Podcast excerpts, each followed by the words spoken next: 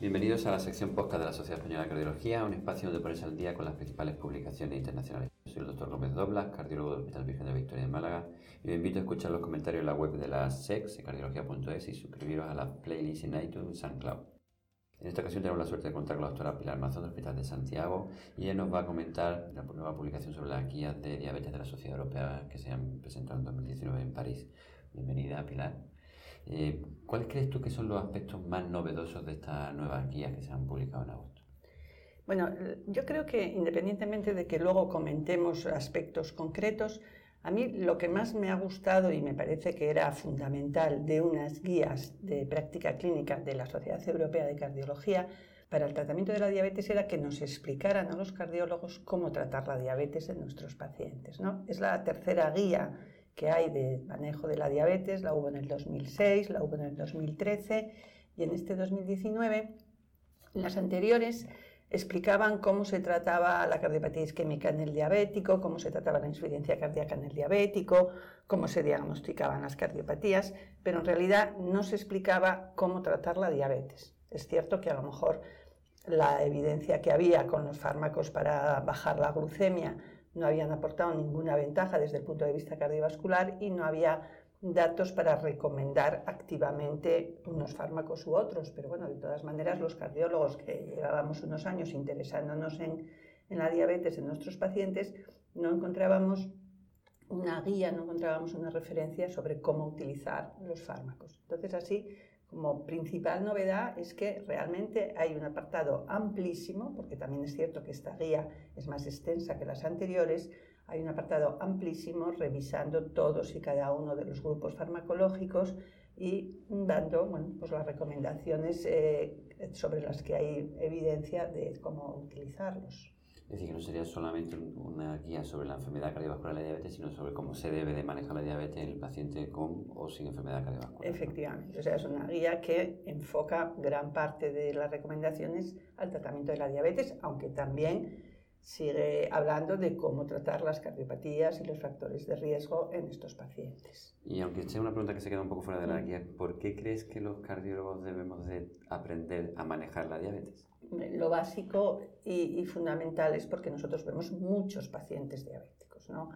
Eh, prácticamente mínimo una tercera parte de nuestros pacientes tienen diabetes eh, diagnosticada y tratada, pero en cuanto se investiga un poco más a fondo o con eh, sobrecargas de glucosa o incluso a veces con hemoglobinas glucosiladas ahí cuando las glucemias no son muy representativas, más de la mitad de los pacientes son diabéticos. Entonces sí que no podemos quedarnos tranquilos tratando su cardiopatía, sus otros factores de riesgo y no implicándonos en, el tratamiento también de la diabetes.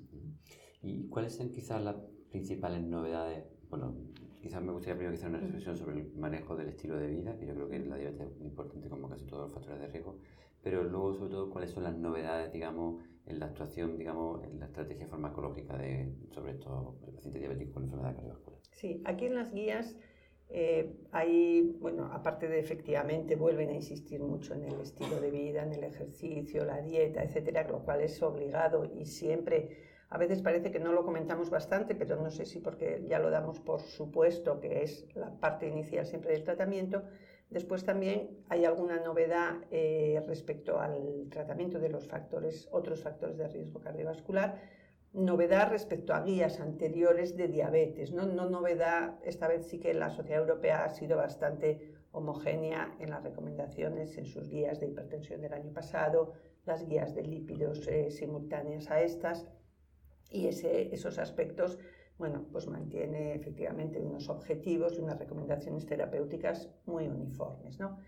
Después, respecto a lo que es el tratamiento de las cardiopatías en sí mismas, ¿no? pues la cardiopatía isquémica, la revascularización coronaria, que siempre ha tenido algunos aspectos un poco peculiares en el paciente diabético, en el que hay más indicación de cirugía, bueno, pues son calcadas a las guías de revascularización también de, de no hace mucho tiempo con algunos pequeños matices comparadas con las de diabetes anteriores, ¿no? en algunos aspectos, según la complejidad coronaria, más o menos intervencionismo percutáneo, ¿no? pero bueno, idénticas a las de, revascularización.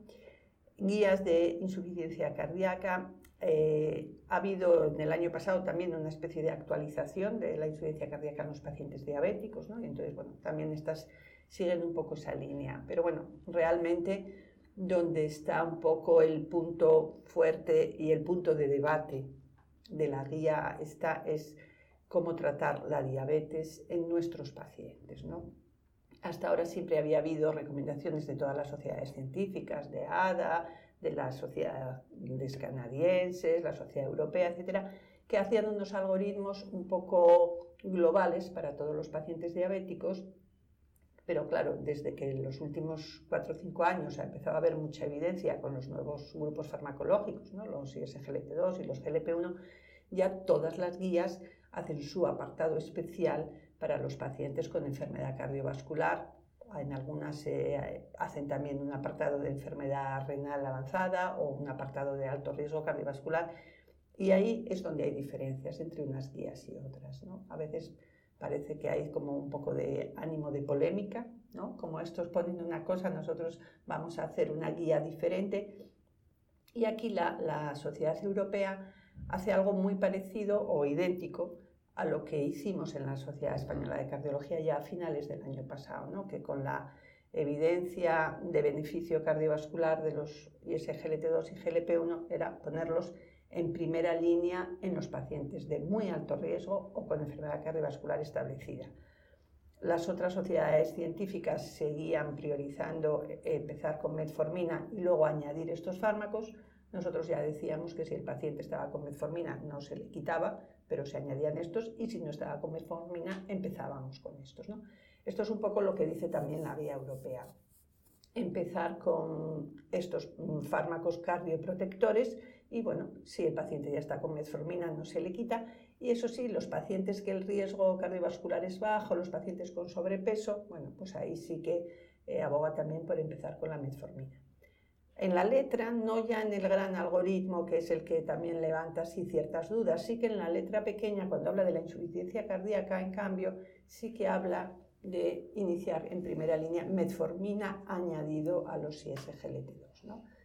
Entonces, bueno, a veces que haya estas diferencias entre unas guías y otras puede crear cierto desconcierto a la gente, pero por otro lado también obliga un poco quizá a profundizar ahí a intentar entender por qué y no simplemente decir, ah, hay que hacer esto y lo hago a ciegas, ¿no?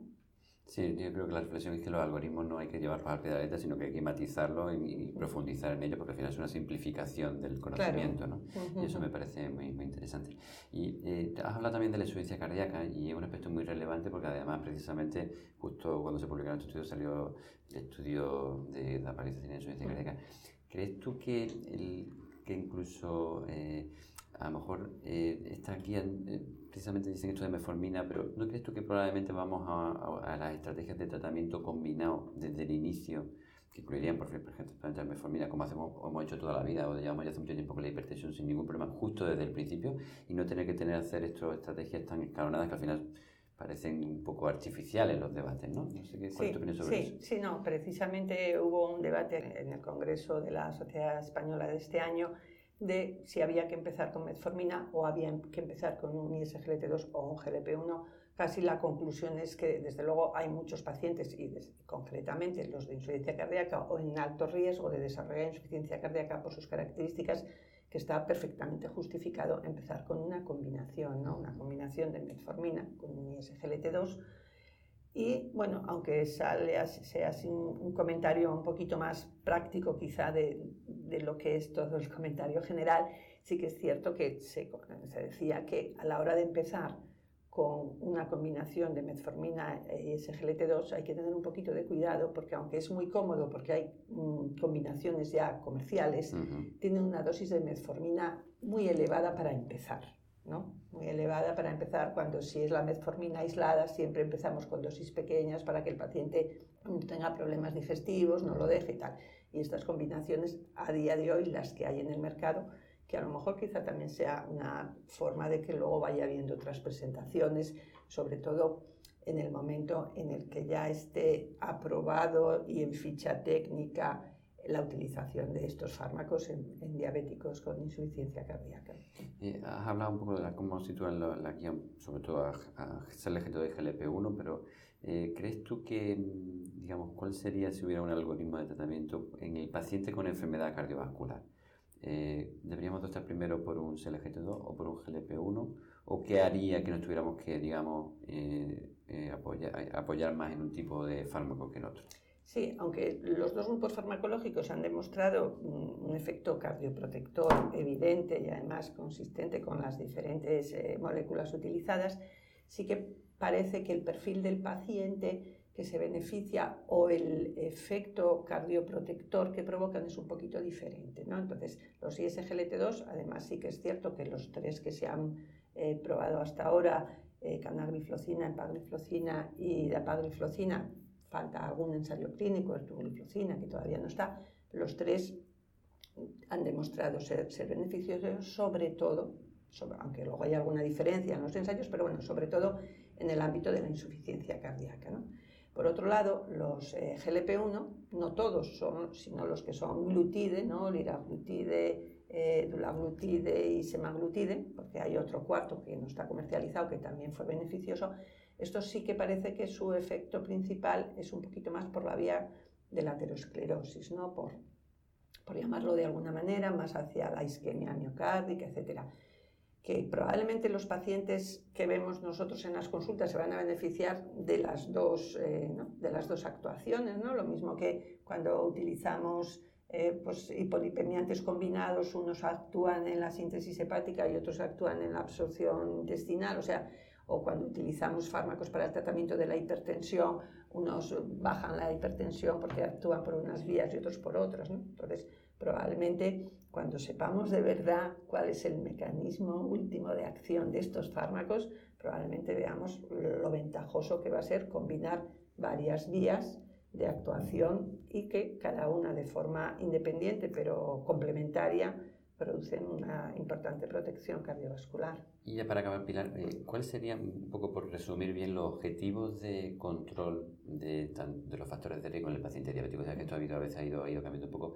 Yo creo que antes lo, has dejado un poco al principio de la charla, lo has, dicho que está bastante homogéneo, pero sobre todo hemos tenido que comentar objetivos de LDL, objetivos de, de tensión y objetivos de, de, glicada, digamos que son mm. los tres parámetros que a veces tenemos.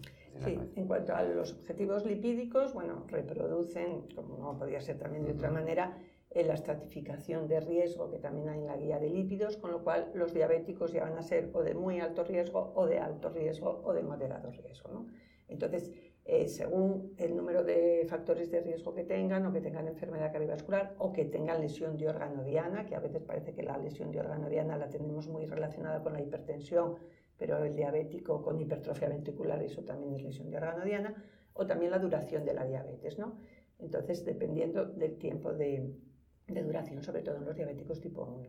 Entonces, bueno, pues los objetivos, si es muy alto, el LDL menos de 55 y más de un 50% de reducción, el riesgo alto menos de 70, el riesgo moderado menos de 100, ¿no? un poco en la línea de las guías de lípidos y las recomendaciones farmacológicas que son idénticas que en los demás pacientes.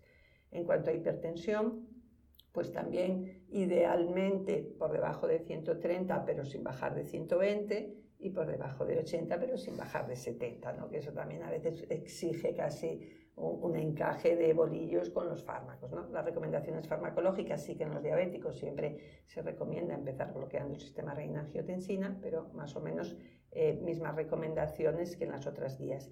Entonces, en cuanto a la hemoglobina glicosilada, sí que yo creo que aquí podrían haber sido un poquito más no sé si decir más valientes o, más concretos incluso, ¿no? Porque se limitan a decir que menos de 7%, que bueno, que si no hay mucha comorbilidad, que si ahora que hay fármacos sin riesgo de hipoglucemia, que se podría ser un poco más estricto en gente más joven, etcétera, pero no dan otras cifras, ¿no? En cambio, por ejemplo, este año mismo, 2019, hay un documento de la AJA, de la insuficiencia cardíaca y los diabéticos, y ahí hace un cuadro parecido a los famosos triangulitos de Insucci, Pero bueno, ahí también ponen cuándo 7, cuándo intentar 6,5 y cuándo conformarnos con 8, 8,5. ¿no? Entonces, bueno, un poco como cifra global es 7, pero bueno, con estos fármacos y sabiendo además el beneficio cardiovascular, no tendríamos que tener miedo de realmente buscar glicadas mucho más bajas. Pues muchísimas gracias, Pilar, por, tu, por darnos tu conocimiento sobre esta guía. Hemos conversado con la doctora Pilar Mazón, de cardióloga del Hospital Santiago de Compostela. Muchas gracias. gracias a vosotros. Y os recuerdo que podéis escuchar todos los podcasts de la SEC en iTunes, en SoundCloud y en la página web secardiología.es, así como revisar los artículos comentados en los links que encontraréis en la descripción de cada podcast.